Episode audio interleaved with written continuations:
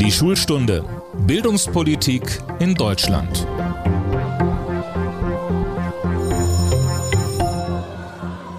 Hallo zu unserem Podcast Die Schulstunde. Mein Name ist Tobias Peter und ich arbeite im Hauptstadtbüro des Redaktionsnetzwerks Deutschland.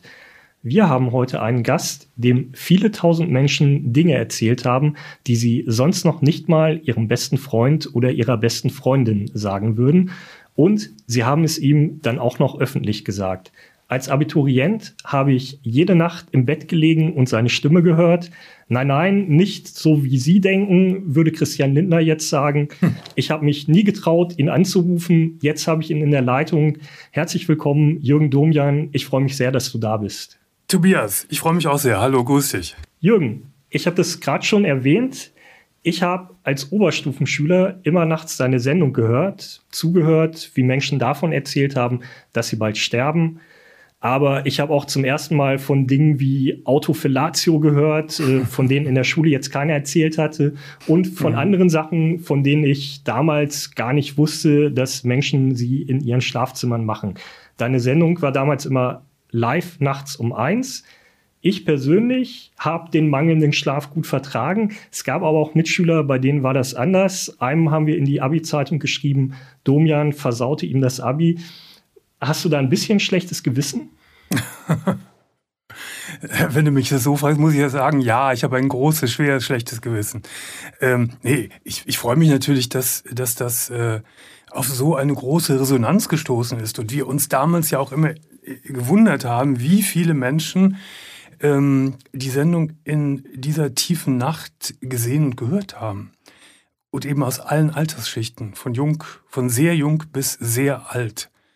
Äh, das ist so für, für Medienmacher, Sendungsmacher natürlich ein tolles Kompliment und äh, das hat mich sehr gefreut. Aber ich glaube, die Jungs sind trotzdem gut noch durchs Abi gekommen, oder? Aus denen ist was geworden. Also er hat jedenfalls bestanden. Ich bin nicht sicher, ob aus ihm was geworden ist. Aber am Ende ein bisschen Eigenverantwortung gibt es ja auch. Ja, ja, ja. Heute kommt eine Sendung nicht mehr so häufig. Aber vor allem müsste mein Mitschüler von damals nicht mehr so lange wach bleiben. Er könnte sich deine Sendung jetzt auch einfach zu jeder Tageszeit als Podcast anhören, oder?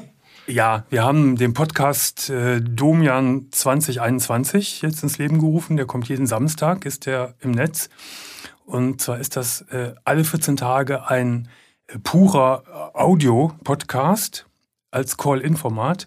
Und äh, in den anderen Wochen äh, ist das die zurzeit laufende Fernsehsendung, die immer freitags um 22 Uhr, nicht immer, alle zwei Wochen freitags um 22.30 Uhr läuft, äh, die dann als Podcast auch noch veröffentlicht wird. 23.30 Uhr. Ich habe dich in meinen Podcast Die Schulstunde eingeladen, weil du eine besondere Bildungsbiografie hast. Um das zu verstehen, muss man wissen, wo du herkommst. Magst du uns ein bisschen was über deine Eltern erzählen?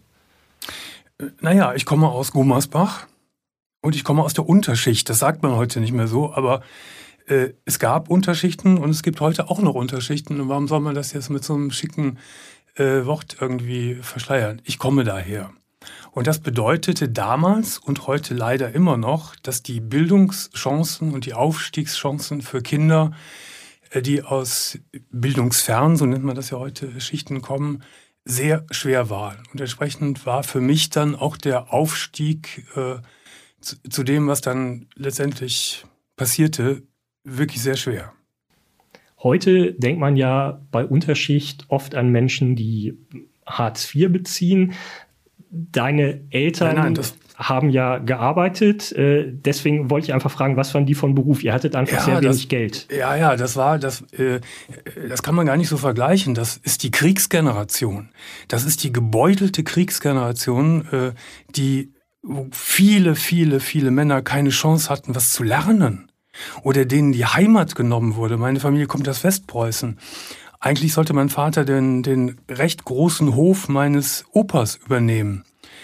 Äh, das war dann alles weg in der Nähe von Danzig. Und dann waren diese jungen Männer äh, in den Krieg geschleudert worden mit, mit 17. Mein Vater war 17 Jahre alt, andere waren 18, ähm, haben die Hölle durchlebt und mussten dann in Westdeutschland, wenn sie Glück hatten, kamen sie nach Westdeutschland und nicht äh, nach Ostdeutschland, sich irgendwie durchschlagen. Und mein Vater wurde dann Hausmeister und äh, hatte eine junge Familie. Und da war nichts mehr mit, mit Bildung und Volkshochschule gab es sowieso nicht. Da ging es darum, wirklich die Kohle zu verdienen, dass, äh, dass das Kind und die Frau und äh, dass der Haushalt und die Familie eben über die Runden kommen. Du hattest deine ganze Kindheit durch kein eigenes Zimmer, oder? Genau, so war das. Ich hab, hatte ein Schrankbett im Wohnzimmer und das Leben spielte äh, sich ab in der Wohnküche. Das war bei ganz vielen äh, in der Zeit so. Was natürlich für ein Kind schwierig ist, weil ich habe zum Beispiel keine Freunde einladen können nach Hause. Weil das passte irgendwie nicht im Wohnzimmer da zu sitzen. Äh, in der Küche saßen die Eltern. Ja, so war das. Also spielte sich das Leben draußen ab. Was man heute, das kann man sich alles gar nicht mehr vorstellen. Obwohl doch heute, es gibt heute auch noch genügend Familien, wo die Kinder auch nicht ein eigenes Zimmer haben oder wo die Kinder zu dritt in, in ein Zimmer äh, gefercht werden. Äh, du hast natürlich keine Privatsphäre in dem Sinne und kannst dich entfalten. Man kann auch nicht, und jetzt sind wir wieder beim Thema Bildung, man kann auch nicht lernen, wenn man kein Zimmer hat. Das ist mir viel, viel, viel später erst klar geworden, wie wichtig das ist, ähm, auch sich mal abzusondern in einen ruhigen Raum, um, wie gesagt, zu lernen oder ein Buch zu lesen. Ich habe erst mit 18 Jahren mein erstes Buch gelesen. Und so kam es, dass ich ähm, erst mal äh, zehn Jahre auf der Volksschule, neun Jahre auf der Volksschule war. Ha Hauptschule hieß das. Das war ja damals für jemanden mit deiner Herkunft der ganz normale Gang der Dinge. Ja, völlig, ja, völlig normal. Und Aber das war die Hölle für mich. Genau. Und ich habe in dem Interviewbuch mit dem schönen Titel Jenseits der Scham, das du mit Heller von Sinnen zusammen herausgegeben hast, äh, gelesen, ja. dass es, wie du gerade sagst, die Hölle für dich war, dass du dich von den Lehrern dort irrsinnig schlecht behandelt gefühlt hast. Was war da los? Da waren die meisten Kinder, Kinder kamen aus der Unterschicht, aber da gab es schon äh, Unterschiede. Also ähm, da war auch ein, ein Junge dabei, dessen Eltern hatten ein Fahrradgeschäft in, Köln, äh, in, in Gummersbach. Äh, der stand dann in der Hierarchie schon wieder etwas höher. Oder ein anderes Elternteil war, weiß ich jetzt, ich weiß es gar nicht mehr genau, äh, Meister, Heizungsmeister. Der stand wieder höher als der Hausmeister oder der, der normale Arbeiter. Und die, also das war wie so ein Kastensystem. Aber, aber ja? hallo, und die, die nun ganz unten standen in der Hierarchie und als Hausmeister Junge stand ich ganz unten oder fast ganz unten, sind wir heute, heute würde ich sagen, von den, von den Lehrern gemobbt worden. Ich habe nur eine Lehrerin in guter Erinnerung. Der Rest ist Schrott für mich in Erinnerung. Was heißt das gemobbt? Haben die gesagt, du bist dumm, Domian? Oder was haben die gesagt? Vielleicht nicht so ganz plump, aber ähm, man gab uns immer zu verstehen, dass wir ziemlich blöd sind und dass wir eben von ganz unten kommen. Und äh, ich weiß noch, ich erinnere mich an eine Situation, da habe ich in der, habe ich äh, hab im Unterricht irgendwie gesagt, äh, ich den folgenden Satz: Ich mache das und das und das und danach gehe ich, gehe ich äh, nach meiner Tante. Da guckte die Lehrerin mich an und sagte: So kannst du oder könnt ihr zu Hause sprechen ich gehe nach meiner Tante. Hier sprechen wir anders, hier sprechen wir richtig. Es heißt, wir gehen zu deiner Tante, zu meiner Tante. Weißt du, wenn du sowas über Jahre zu hören bekommst, und das ist noch harmlos gewesen, äh, wächst dein Selbstvertrauen nicht gerade sehr stark. Dann hatte ich ganz lange Zeit einen, einen Klassenlehrer, äh, da war, der wirklich das pädagogische Talent einer Bratwurst hatte, der hat uns natürlich mit, der hat uns mit Kopfnüssen traktiert, wenn wir nicht spurten, äh, wie er das wollte. Das war so. Was würdest du einem dieser Lehrer von damals sagen, wenn du ihn heute sehen würdest und sprechen könntest? Dass, dass sie alles falsch gemacht haben. Dass sie dafür verantwortlich sind, dass, dass ganze Biografien ruiniert wurden. Äh, es sind ja nur ganz wenige, die sich da rausgekämpft haben aus diesem Milieu. Und wenn diese Lehrer wirklich pädagogisch gewesen wären, hätten sie uns fördern müssen, sie hätten uns Mut machen müssen, sie hätten uns Selbstvertrauen schenken können. Aber genau alles das Gegenteil ist passiert. Sie haben auf ganzer Strecke pädagogisch, beruflich versagt. Das würden Sie wahrscheinlich nicht gerne hören. Das sind jetzt alte Leute, wenn sie überhaupt noch leben. Die meisten leben wahrscheinlich gar nicht mehr. Eine Lehrerin äh, war anders, aber nur eine. Das ist nicht viel. Du bist dann zur Handelsschule gegangen und du hättest dann irgendeine kaufmännische Ausbildung vielleicht gemacht oder vielleicht wärst du auch Handwerker geworden. Das wäre, auch wenn das archaisch klingt, damals der ganz normale Weg für jemanden mit deinem familiären Hintergrund gewesen. Was anderes war einfach nicht vorgesehen. Und dann bist du. Na, es wäre schon, ja? es schon der tolle Weg gewesen. Also die, auf die Handelsschule gehen zu können nach der Hauptschule war schon ein Privileg damals. Das heißt, das wäre die Tür gewesen zu einem Job am Schreibtisch irgendwo. Wenn die Handelsschule nicht gewesen wäre, äh, wäre wär ausschließlich der Handwerksbereich möglich gewesen. Was ja auch völlig okay ist, aber halt nicht jedermanns Begabung. Wenn man es wirklich will. Genau. Und nicht, wenn man da rein gedrückt wird. Genau. Und du ja. wolltest nicht und du hast dann gesagt, ich will aufs Gymnasium gehen, ich will das Abitur machen und ich habe darüber zwar gelesen, aber ich frage mich trotzdem bis heute, woher hast du diesen Mut, diesen Drive genommen, das zu sagen und dann auch in die Tat umzusetzen? Naja, es war noch ein bisschen komplizierter. Ich äh, bin auf die Handelsschule gegangen und habe mich da gleich befreit gefühlt, weil da ganz andere Lehrer waren. Äh, man wurde respektvoll behandelt. Entschuldige. Und das schlug sich dann auch gleich auf meine Noten nieder. Äh, war ich auf der Hauptschule eher Durchschnitt, weil eben die Motivation gänzlich fehlte, so änderte sich das dann auf der Handelsschule gänzlich und ich war da mit einer der, der Klassenbesten. Und nach dieser Handelsschule äh, war erstmal die Option Höhere Handelsschule oder Fachoberschule für Wirtschaft. Und dann habe ich gedacht, okay, gehst du auf die Fachoberschule für Wirtschaft. Obwohl mich Wirtschaft auch nicht sehr interessiert, aber es gab keine andere Möglichkeit.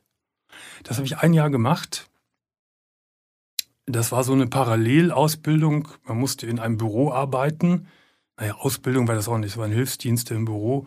Und der Rest war dann halt äh, Schule, äh, Wirtschaftsmathematik. Das war schon recht anspruchsvoll und da musste ich sehr viel lernen. Und auch da lief es gut. Und dann packte mich wirklich nach diesem Jahr, also ich merkte, das, das hast du auch ganz gut hingekriegt, packte mich der große Ehrgeiz und ich hatte die für damalige Zeit absolut verwegene Idee, auf ein humanistisches Gymnasium vielleicht gehen zu können. Äh, ich verdanke der damaligen SPD-Bildungspolitik, dass die Gymnasien für Quereinsteiger in der Zeit geöffnet wurden. Und das hatte ich gelesen. Und dann habe ich das meinen, ich das meinen Lehrern gesagt auf der, auf der Fachoberschule und die guckten mich alle wie, wie einen Bekloppten an, äh, dass das ja völlig irrsinnig wäre, auf ein humanistisches Gymnasium zu gehen mit den wenigen Vorkenntnissen. Dann bin ich nach Gummersbach aufs Arbeitsamt gegangen und der Sesselpuper dort äh, riet mir massiv diesen äh, Wunsch mal ganz schnell wieder zu beerdigen, weil ich scheitern würde. Nur ein Religionslehrer sagte zu mir, Herr Domian, versuchen Sie es doch mal, bewerben Sie sich doch mal. Und dann habe ich mich bei drei Gymnasien im Gummersbacher Raum beworben und ein Gymnasium, nämlich das Gymnasium Grotenbach hieß es damals in Gummersbach, hat mir einen Termin bei dem Direktor verschafft. Hatte ich bei den anderen auch und die haben den Kopf geschüttelt und haben gesagt, nein, nein, das geht gar nicht. Und dann saß ich dann bei Direktor Horst Kienbaum vom Gymnasium Grotenbach und er guckte sich meine Zeugnisse an. Ich hatte formal die mittlere Reife, die war spektakulär gut. Aber ich hatte keine, ich hatte kaum Kenntnisse in Englisch, kaum Kenntnisse in Naturwissenschaften, äh, marginal in Deutsch und so. Aber formal hatte ich die Berechtigung, auf ein Gymnasium zu gehen. Und da sagte dieser Mann, den, dem ich bis heute so dankbar bin, weil er eine der wichtigsten Weichen meines Lebens gestellt hat. Da sagte er, Herr Domian, ich habe so einen Fall noch nie gehabt wie Sie. Wenn Sie die nächsten drei Jahre, also in der Oberstufe, eigentlich auf Ihre gesamte Freizeit verzichten und nur lernen, lernen, lernen, Angleichungskurse Kurse belegen, Nachhilfestunden nehmen, dann können Sie anfangen. Ja, habe ich gesagt, das will ich, das möchte ich. An der Stelle würde ich gern mal einhaken. Du hast äh, das Angebot dann natürlich dankend angenommen und dann stehst du auf dem Schulhof und dann lernst du als Mitschülerin erstmal die lustige Frau kennen, die später als Entertainerin Hella von Sinnen berühmt wurde und ihr befreundet ja. euch. Ich stelle mir das ganz lustig vor. Deshalb erlaubt mir die Frage, war es da mit den Vorsätzen, ganz, ganz viel zu lernen, nicht gleich wieder vorbei? Nee, überhaupt nicht. Nein, nein. Äh, also das, das für mich wirklich Besondere war, äh, als ich zum ersten Mal da auf dem Schulhof stand, dass ich zwischen den Gymnasiasten stand, die mich vorher jahrelang überhaupt nicht gegrüßt haben in Gummersbach. Man Grü Gymnasiasten grüßten in der Regel keine Volksschüler, Hauptschüler. Und jetzt war ich mittendrin. Und dann muss ich allerdings sagen, dass ich sowohl da auf dem Gymnasium von den Lehrern und auch von den Schülern rundherum gut aufgenommen wurde und akzeptiert wurde. Äh, da, ich habe keinen einzigen Lehrer in Erinnerung, der irgendwie die Nase gerümpft hat, da so jemanden zu nehmen. Und die Schüler waren, da waren sie dann wirklich auch ganz nett und ich kann ihnen vielleicht im Nachhinein gar keinen Vorwurf machen mit dem Grüßen. Das war halt so. Ja, und da, dazu gehört dann auch Hella. Und Hella fand das irgendwie auch völlig in Ordnung oder sogar super, dass da so ein Typ so mutig ist und macht diesen Schritt. Und irgendwie hatten wir gleich einen Draht zueinander, ähm, weil ich dann gleich ein Jahr später nominiert wurde, nominiert wurde zum Schülersprecher des Gymnasiums. Und da machte ich mal Wahlkampf.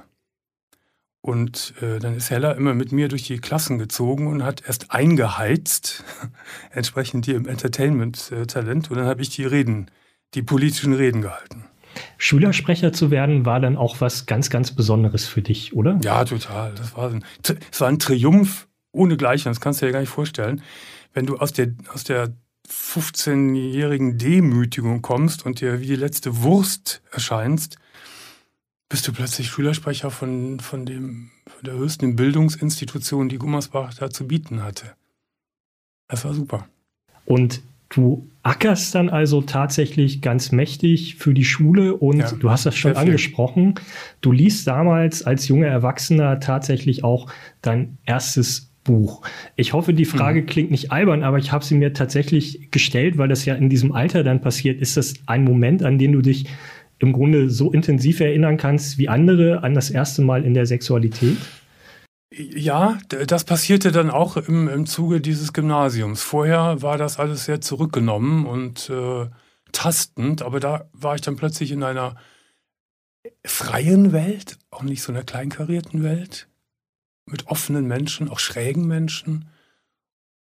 Und da passierte es dann ja. Aber das heißt, so dieses erste Mal ein Buch lesen war tatsächlich auch äh, ein richtig einschneidendes biografisches Erlebnis. Irgendwie obwohl sich das ein bisschen blöd anhört, aber irgendwie war das noch einschneidender als der erste Sex. Äh, das meinte war, ich. Ja. ja. wirklich, das war so. Ich habe das war, das war Hermann Hesse, der Steppenwolf. Ich habe das mit einem solchen, mit einer solchen Lust gelesen und einer Gier gelesen und äh, konnte gar nicht genug kriegen. Und das hat dann wirklich die Türen geöffnet, dass ich danach dann wirklich angefangen habe, wie ein Irrer zu lesen. Dann kam der erste Theaterbesuch, die erste Oper, alles mit den Freunden vom Gymnasium. Äh, die Freunde, die ich vorher hatte, äh, die waren eben durch ihre Erziehung auch nicht vertraut mit Theater, mit Oper, mit Literatur. Das gab es einfach nicht. Das äh, war gar kein Thema. Und das waren nun Freunde, die wussten davon. Und die haben mich dann mit, mitgezogen und äh, wir haben das dann alle gemeinsam genossen. Die erste, das erste rauschende Musikerlebnis, klassisches, klassisches, klassisches Musikerlebnis war, äh, da war ich mit Hella, die ja damals Camper hieß und nicht von Sinn, ähm, im Bühnenhaus in Gummersbach, schöner Konzertsaal. Da hörten wir gemeinsam das erste Klavierkonzert von Tschaikowski und waren weg. Wir waren wirklich wie weggebeamt in eine andere Welt. Für dich haben sich damals also intellektuell ganz neue Welten aufgetan. Ja. Was hat dir, was hat das mit dir gemacht? Also mit jemandem, der religiös, sehr konservativ erzogen worden war und vorher auch wenig andere Sichtweisen kannte, so wie ich mir das vorstelle. Naja, zuerst hat es mich selbstbewusster gemacht. Und äh, es hat mir mehr Spaß oder einen umfangreichen Spaß am Leben eröffnet, weil es so viele Türen mir aufstieß, was es alles gibt, was es zu erleben gibt. Und das machte dann auch eine große Lust auf mehr und Neugierde, was noch alles kommen könnte. Diese Neugierde war so auf der Zeit, äh, also auf der Hauptschule war diese Neugierde tot und auf der Handelsschule ja, das war auch nicht so viel Neugierde, weil ich dachte, so viel kommt nicht mehr. Du wirst irgendwann Sparkassenangestellter. Nichts gegen Sparkassenangestellten, aber das wäre es dann gewesen. Wir beide haben biografisch einen ganz unterschiedlichen Hintergrund. Ich bin 80er Jahre Kind aus der Mittelschicht, aber wir haben tatsächlich eins gemeinsam in dieser Hinsicht. Wir sind beide Erstakademiker, also die ersten in unseren Familien, die studiert haben.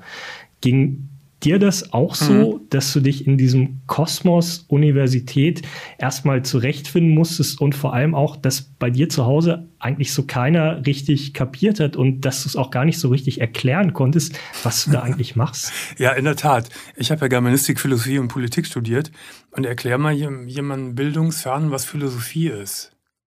Kannst du, kann man, da, da breche ich mir heute noch einen bei ab, wenn ich das erklären will. Selbst Germanistik ist schwer zu erklären ja, es geht um Bücher und irgendwie um Sprache und so, aber pff, äh, Politik verstehen die Leute. Jura hätte man auch noch verstanden, also diese Klassiker, wenn man Medizin studiert, das versteht, versteht man auch. Aber äh, eher diese geisteswissenschaftlichen Sachen, äh, die dann eher ins Abstrakte gehen, sind schwer zu vermitteln, ja. Es gab ja bei mir Familienfeiern, wo ich das Gefühl hatte, da schauen doch einige auf mich und denken so, hey, der Tobias, das ist hier der Einzige, der nicht wirklich arbeitet. Kennst du dieses Gefühl? Nee, überhaupt nicht. Äh, Im Gegenteil, ich habe in der Familie das genau äh, andersrum erlebt, dass alle fast zu mir hochgeguckt haben, dass ich das mache und geschafft habe. Also mit Respekt mich behandelt haben. Zumal alle auch wussten, dass, dass ich nebenher viel, ich habe ja immer gejobbt und habe mir alles selbst verdient. Äh, da war nichts mit faul und äh, lasches äh, Studentenleben. Ja, das war bei mir unterschiedlich. Also meine Eltern fanden das immer toll, aber wie gesagt, ich hatte auch den Eindruck, es gab auch andere, die gedacht haben, der setzt sich da gemütlich ins Seminar und äh, leistet gar nicht so richtig was. Trotzdem lass uns noch. Was hast du denn studiert? Ich habe Journalismus in Dortmund studiert und Politikwissenschaften. Okay. Ja. Aber weißt du, da sind wir schon wieder bei der Sprache. Seminar verstehen auch ganz wenige Menschen. Was ist ein Seminar? Da musst du schon eine gewisse Vorbildung für haben, um das zu realisieren, was das ist. Das stimmt, ja. Das ist übrigens, äh, wo wir da gerade von sprechen, von der Sprache, das, das ist das große Fund, was ich für mich empfinde, dass ich mitgenommen habe aus dieser schwer, schwierigen Zeit. Äh, du bist Journalist, ich bin Journalist. Wir machen andere bedienen andere Felder, aber im Großen und Ganzen sind wir, sind wir das. So ist es. Und das Anliegen des Journalisten muss ja sein, dass man so einfach wie möglich spricht. Dass Stimmt. man viele Menschen erreicht. Dass man, äh, dass die Putzfrau versteht, was du schreibst, ohne dass der Professor sich dabei gelangweilt fühlt. Das ist meine, war immer so mein, mein Satz. Äh, und da ich weiß, wie die Menschen unten ticken, sprachlich, ist das mir, glaube ich, immer ganz gut von der Hand gegangen, dass ich so spreche, dass, dass möglichst viele mich verstehen. Denn wenn man aus der Mittel, wenn man aus der Mittel- oder Oberschicht kommt, das habe ich von so vielen Freunden schon äh, mit, mitgekriegt, die können überhaupt sich überhaupt nicht vorstellen, dass selbst deutsche Begrifflichkeiten wie äh, verbindlich, wie Würde, ach weiß ich, äh, noch was, gar nicht so einfach zu verstehen sind geschweige denn Fremdwörter oder Anglizismen. Dass du sehr, sehr verständlich sprichst, kann ich wirklich als jahrelanger Hörer von dir bestätigen. Bei sich selbst kann man das ja immer nur so halb beurteilen, aber ich würde tatsächlich gern beim Studium noch einmal eine Nachfrage stellen. Und zwar, ich weiß auch aus deinen Büchern, dass du damals in eine Lebenskrise geraten bist. Also du hast unter schlimmer Bulimie mhm. gelitten, gegessen, gekotzt, gegessen, gekotzt. Und ich habe mich gefragt, hatte das auch was mit der Uni zu tun, mit so einer Welt, in der man sich da auch erstmal zurechtfinden musste? Überhaupt nee. nicht. Nein, nein, nein, überhaupt nicht. Das hat mit äh, eigentlich mit zwei Dingen zu tun. Einmal mit dem vorher stattgefundenen Einbruch meines Glaubens, der Wegbruch meiner Glaubensüberzeugung, meiner religiösen Überzeugung und die Suche nach der sexuellen Identität. Weil das war so die Zeit, wo ich so merkte, du bist nicht ein normaler heterosexueller Mann. Da, da ist irgendwie was anderes. Aber was war mir nicht klar. Und da es auch in der Zeit dafür überhaupt keine ja, Vorbilder gab oder Begrifflichkeiten gab, schwamm ich innerlich.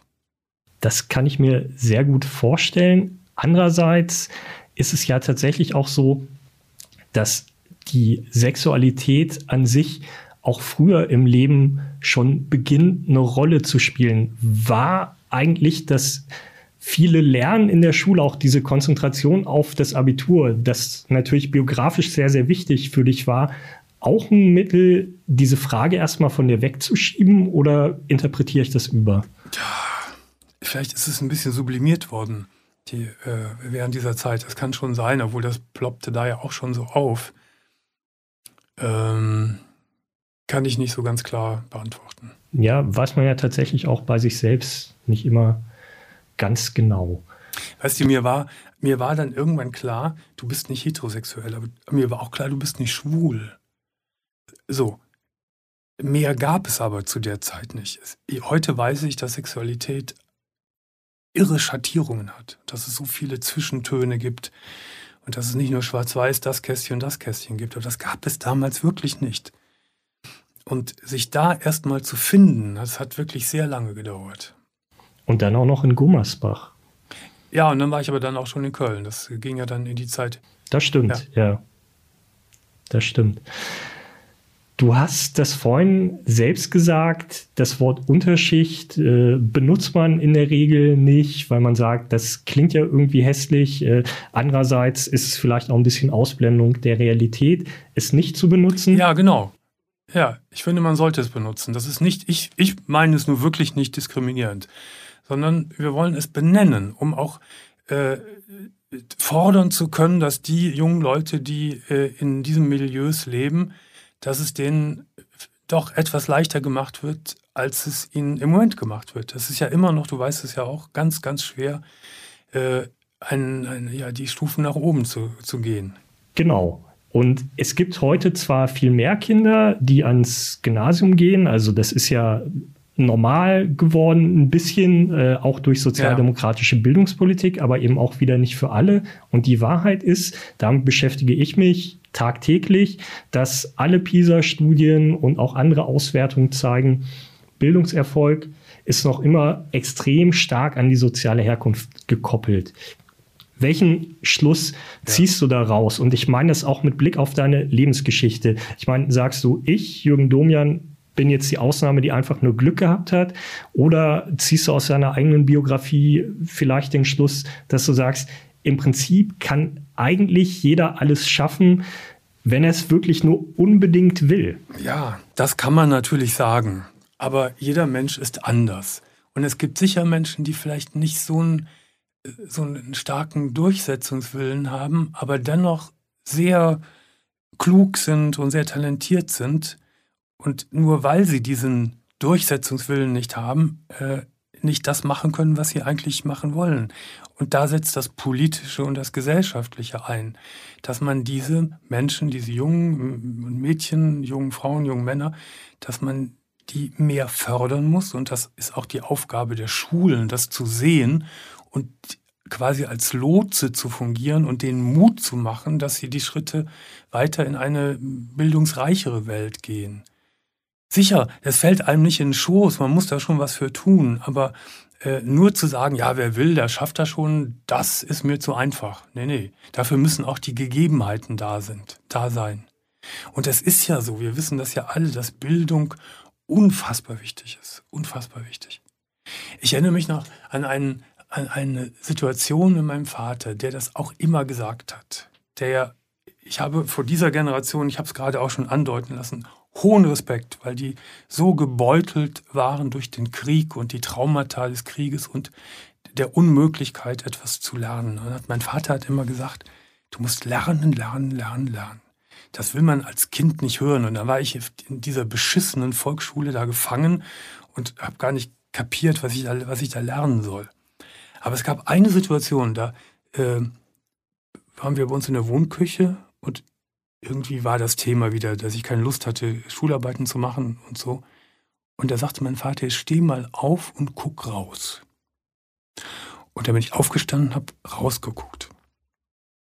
Und draußen waren ganz einfache Straßenarbeiter, die mit Hacke und Schaufel die Straße aufrissen. Also eine richtige, krasse Arbeit. Und dann sagte mein Vater, wenn du so dein Leben verleben willst, dann mach weiter wie jetzt. Wenn du es aber mal besser haben willst, dann setz dich auf deinen Hintern. Das fand ich da in dem Moment auch ein bisschen komisch, hab's nicht so richtig kapiert, aber später habe ich es schon kapiert. Er hat genau recht gehabt. Was heißt das für dich, dass man Menschen die Möglichkeit geben muss, sich diesen Weg zu bahnen. Also was müssen wir aus deiner Sicht konkret ändern? Brauchen wir mehr Geld in sogenannten Brennpunktschulen, wo sich die Probleme bündeln oder was müssen wir tun? Ja, das kann ich jetzt in diesen Brennpunktschulen gar nicht so beurteilen, weil ich da nicht so drin, drin hänge im Moment. Es müssen, äh, es ist eine Frage der Förderung und ich finde, da haben die Lehrer äh, eine ganz große Verantwortung. Als Lehrer witterst du, ob jemand ein Talent hat, ob er, ob er klug ist, ob er, ob man, ob er weiter bildungsfähig ist und so weiter.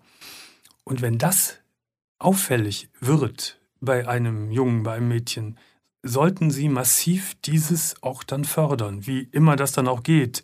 Ich weiß nicht, es da finanzielle Unterstützung nötig macht, das weiß ich nicht. Da bin ich, so der, bin ich nicht so in der Materie. Ich habe manchmal nur den Eindruck, dass das läuft alles irgendwie so dahin. Das ist natürlich auch wieder mühsam für den Lehrer, so etwas zu machen. Absolut. Aber nur so geht es. Domian, wir kommen jetzt zu einer beliebten Rubrik bei uns, die Schnellfragerunde. Also kurze Fragen und die Bitte um wirklich kurze Antworten. Mhm. Frage 1. Domian, ist Streber als Schimpfwort okay? Ja. Streber finde ich wirklich doof, weil äh, wenn jemand äh, fleißig ist und äh, Dinge erreichen will, ist er noch kein Streber. Ein Streber ist ein Egoist. Ja, wobei Streber heißt ja eigentlich erstmal streben. Das wäre für mich der, der versucht, was zu erreichen. Aber du okay, würdest das Wort anders interpretieren. Ja, ich, man, es ist ja eher negativ äh, belegt. Ich finde, zum, zum Vorankommen gehört auch immer Solidarität. Und diese Solidarität sehe ich bei dem Wort Streber nicht so. Okay, ich, ich würde es tatsächlich anders auffassen, aber ist interessant. Okay. Ja. Mhm. Ist es äh, unmoralisch, in der Schule die Hausaufgaben abzuschreiben? Ich würde nicht sagen, dass es unmoralisch ist, es ist, es ist dumm, weil man dann das selbst nicht gelernt hat, was man durch diese Hausaufgaben hätte lernen können. Okay. Wie viele enge Freunde hast du? Drei. Also ganz enge. Und damit bin ich hochbeglückt, dass ich die habe. Äh, ich habe ja nun wirklich im Laufe meiner langjährigen Night Talk-Tätigkeit gehört, wie viele Menschen es gibt, die eben keine Freunde haben. Aus allen Bildungsschichten übrigens. Das hat mit Bildung nichts zu tun.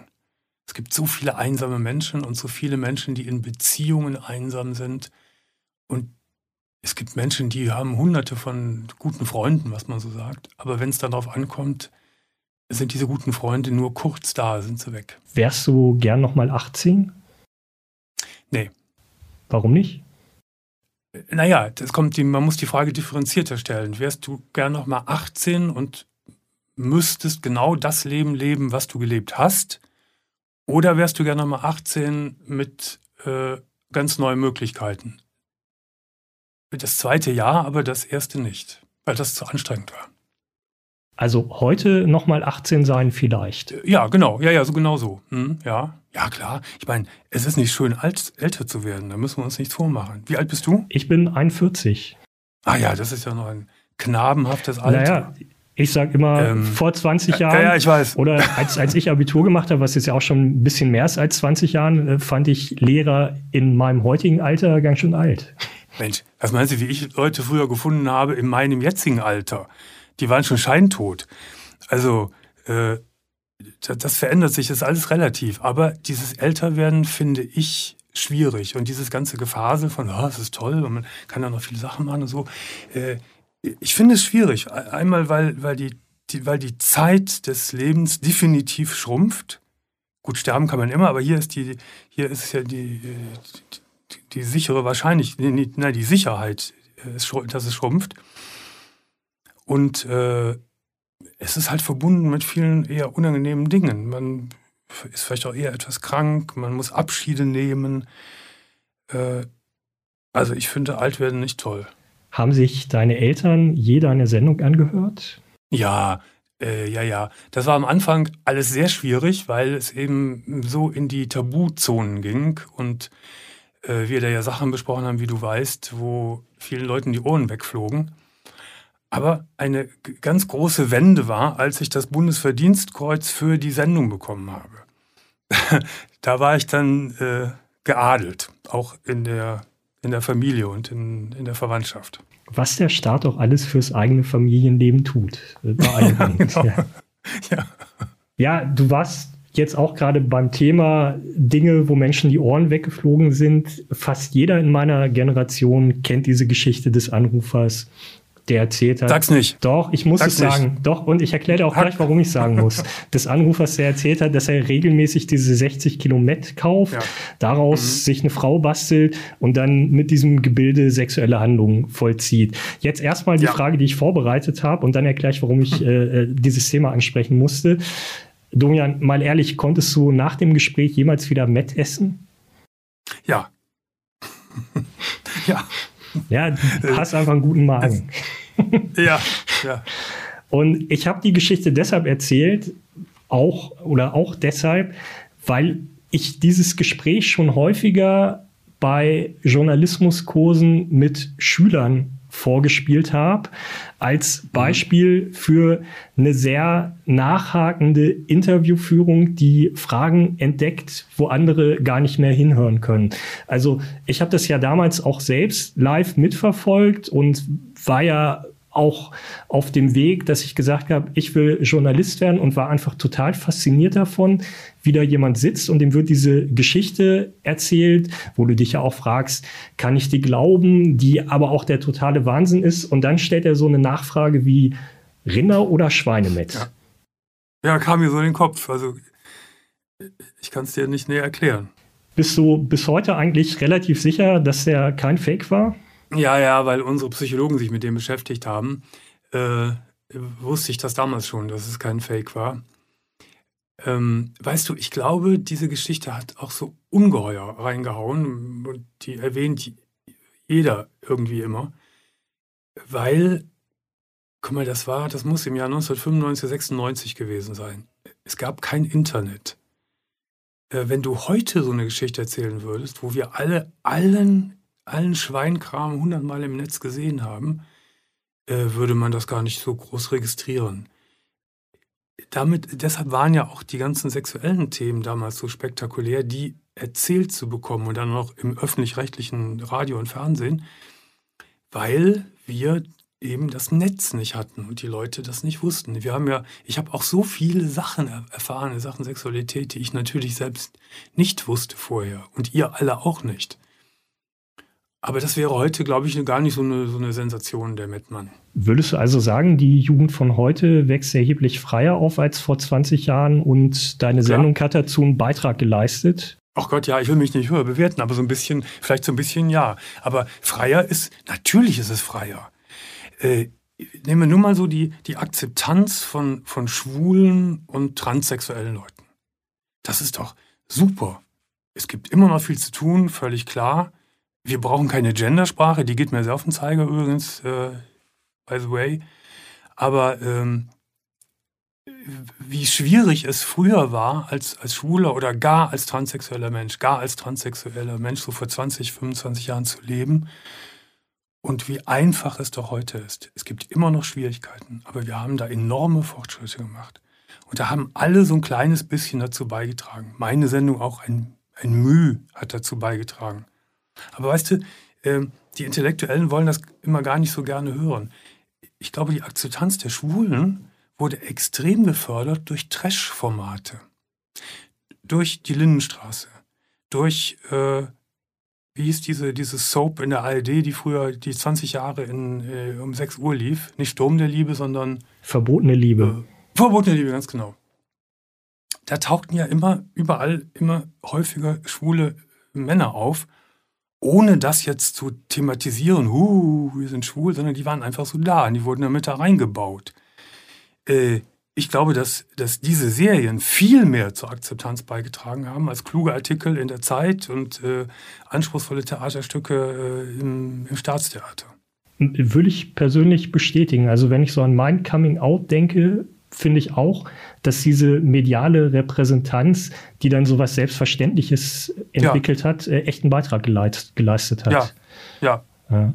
Dann natürlich später äh, so auf der seriösen Ebene natürlich Wovereit. Das war natürlich sensationell, dass er das gesagt hat. Und, und so weiter und so weiter. Und das sind schon Fortschritte. Also finde ich, äh, das darf man. Auch, auch, weißt du, auch der ganze SM-Bereich, das war ja früher, entweder wusste man das gar nicht oder das war verachtet oder bah oder irgendwie total pervers. Nein, das ist nicht pervers, wenn die Leute keinem anderen schaden und sich selbst auch nicht, dann sollen sie es machen. Und das ist ja heute auch viel, viel mehr in der Öffentlichkeit thematisiert als damals. Wir haben eine Rubrik in der Schulstunde, die heißt das persönliche Schulerlebnis. Die ergibt jetzt natürlich eigentlich gar nicht mehr so richtig Sinn, weil wir schon ganz viel über deine Schulzeit gesprochen haben. Trotzdem und verzeih's mir, aber dann vielleicht doch auch noch mal die Frage im Anschluss an die Geschichte mit dem Met. Domian, was hattest du immer auf deinem Pausenbrot? Ganz früher in der Schule meinst du? Ach Gott, ja, was man so drauf hatte. Käse, Fleischwurst. Nichts Besonderes. Also, du hattest auch keine speziellen Vorlieben, dass du gesagt hast, lieber den Käse? Nee, nee, nee. Nee, nee. Das war, glaube ich, ja, oder Salami. Ich habe Salami, habe ich als Kind gern gegessen oder Käse und so. Nee, nee, da waren keine besonderen Vorlieben. Was war der schönste Tag in deiner Schulzeit, an den du dich heute noch erinnerst? Also, das war wirklich der Tag, wo ich bei dem Direktor Horst Kienbaum saß und der sagte, Sie können aufs Gymnasium kommen. Das war Horst Kienbaum. Sagt dir, sagt dir der Name Kienbaum etwas? Na, ich kenne ihn tatsächlich aus deinen Büchern. Ja, das ist, der kommt aus dieser Kienbaum-Dynastie der Unternehmensberatung. Und äh, da gab es auch mal einen Bundestagsabgeordneten der FDP, auch dieser Horst Kienbaum war in der FDP. Und das waren so sehr humanistisch gebildete Menschen, so auch Horst Kienbaum. Er ist leider sehr früh gestorben, sodass ich nie mich so ganz richtig bei ihm bedanken konnte. Aber ich habe mit seinem Sohn mal sehr lange gesprochen. Ja, ich nehme auch fast an, der größte Dank wird für ihn gewesen sein, zu sehen, dass es funktioniert, schon in ja, seiner genau. Schulzeit. Ja, ja, ja, du hast recht. Ja, ja, stimmt. Mhm, ja. Domian, ich bedanke mich ganz herzlich fürs Gespräch. Tobias, vielen, vielen Dank. Alles Gute wünsche ich dir. In unserem Podcast Die Schulstunde haben immer die Schülerinnen und Schüler das letzte Wort. Und deshalb bin ich jetzt verbunden mit Julius van der Burg. Er ist 16 Jahre alt, er geht in die 10. Klasse und er ist von der Landesschülerinnenvertretung Nordrhein-Westfalen. Hallo Julius. Hallo Tobias. Julius, glaubst du, es entscheidet über ganze Lebenswege, ob jemand gute oder schlechte Lehrer hat? Oder ist es dann vielleicht doch ein bisschen übertrieben? Ich glaube dadurch, dass es sehr maßgeblich ist, was für Noten man hat in seiner Schullaufbahn und die nun mal relativ abstrakt sind und dadurch auch äh, sehr viel Spielraum gegeben ist, den LehrerInnen nutzen können oder halt auch nicht nutzen können, ähm, ist es schon so, dass man auf jeden Fall unterschiedliche Noten erhalten kann für die gleiche Leistung. Und wenn man da, wenn man sich überlegt im Abitur, wo es ja auch für manche Studienfächer einen Numerus Clausus gibt oder so, dann kann das, glaube ich, schon Einfluss auf den Lebensweg haben, auf jeden Fall. Das heißt, es kommt vielleicht auch gar nicht nur darauf an, ob der Lehrer gut oder schlecht ist, sondern auch darauf, ob er einen gut leiden kann oder großzügig benotet? Oder wie meinst du es?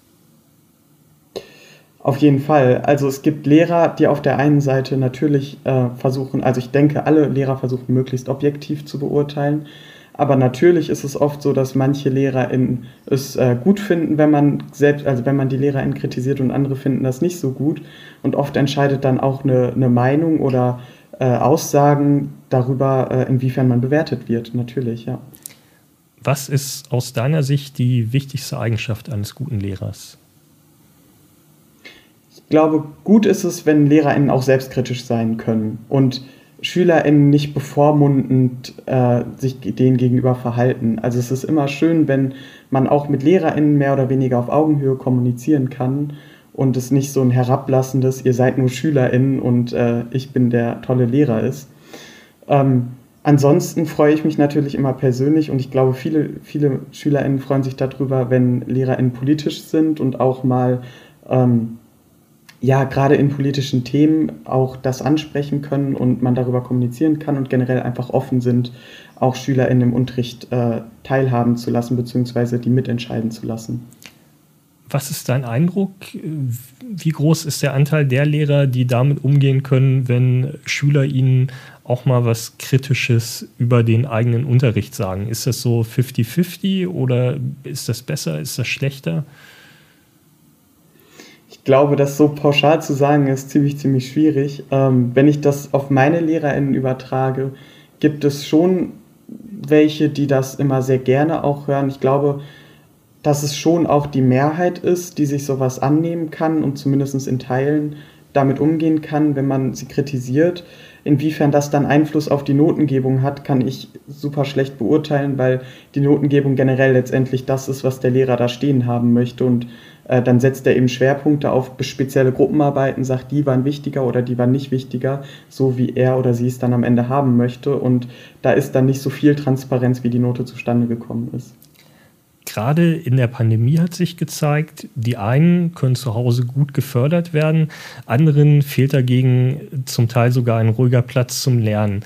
Was glaubst du, tun wir in Deutschland genug für die Schüler, die es besonders schwer haben? Ich glaube, dass da noch ein enormes, enormer Nachholbedarf ist. Also gerade in der jetzigen Situation ist es ja noch mal, noch mal deutlicher geworden, dass wir eine enorme Chancenungleichheit haben. Die gab es vorher schon und äh, hat sich auch im Unterricht gezeigt, indem SchülerInnen äh, manche Lehrmittel besser bezahlen konnten als andere oder auch digital besser ausgestattet sind, im Unterricht mit einem Tablet arbeiten können und andere eben nicht. Äh, das ist jetzt natürlich noch mal deutlicher geworden und ich glaube, da muss viel nachgeholt werden und dann auch darf ein Schulsystem nicht darauf aufbauen, was für Chancen man hatte. Also gerade wenn wir Richtung Klausuren gehen, ist es super schwierig zu sagen, schreiben jetzt alle Klausuren direkt nach dem, Unter äh, nach dem Distanzunterricht, weil manche Schüler im Distanzunterricht nun mal super gut zuhören konnten und teilnehmen konnten, deshalb auch eher gut auf eine Klausur vorbereitet sind als andere und deshalb ist es aktuell zum Beispiel nicht möglich, Klausuren zu schreiben, äh, weil wir nun mal in den aktuellen gesellschaftlichen Situationen nicht die Möglichkeit haben, eine Chancengleichheit aufzubauen. Was ist der wichtigste Punkt, den wir ändern müssten? Was müssten wir tun, damit unser Bildungssystem gerechter wird?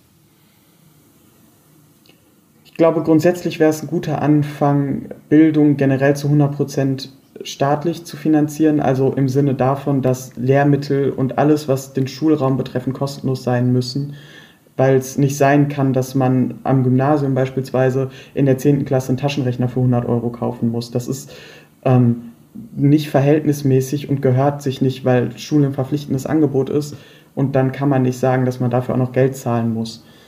Ähm, ansonsten glaube ich, dass das ein guter Schritt wäre in die richtige Richtung und ansonsten natürlich zu gucken, dass da, wo Chancengleichheit äh, Chancenungleichheit vorhanden ist, diese nicht wirklich ins Gewicht fallen zu lassen, indem man halt ähm, Situationen, wo SchülerInnen dann benachteiligt sind durch, durch äh, den Bildungsstand oder durch äh, die familiäre Situation, dass die dann nicht ins Gewicht, ge äh, Gewicht fallen, weil sie nicht bewertet werden. Also zum Beispiel bei Klausuren, dass ähm, Klausuren jetzt im Distanzunterricht, nach dem Distanzunterricht nicht äh, geschrieben werden können, weil nun mal die Ungleichheit vorhanden ist.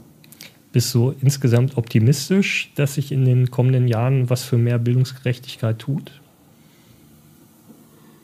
Ähm, ich glaube, wenn wir so weitermachen, wie wir es aktuell tun, also vom Zivilprozess her, weniger von politischer Seite, dann kann sich da auf jeden Fall was tun.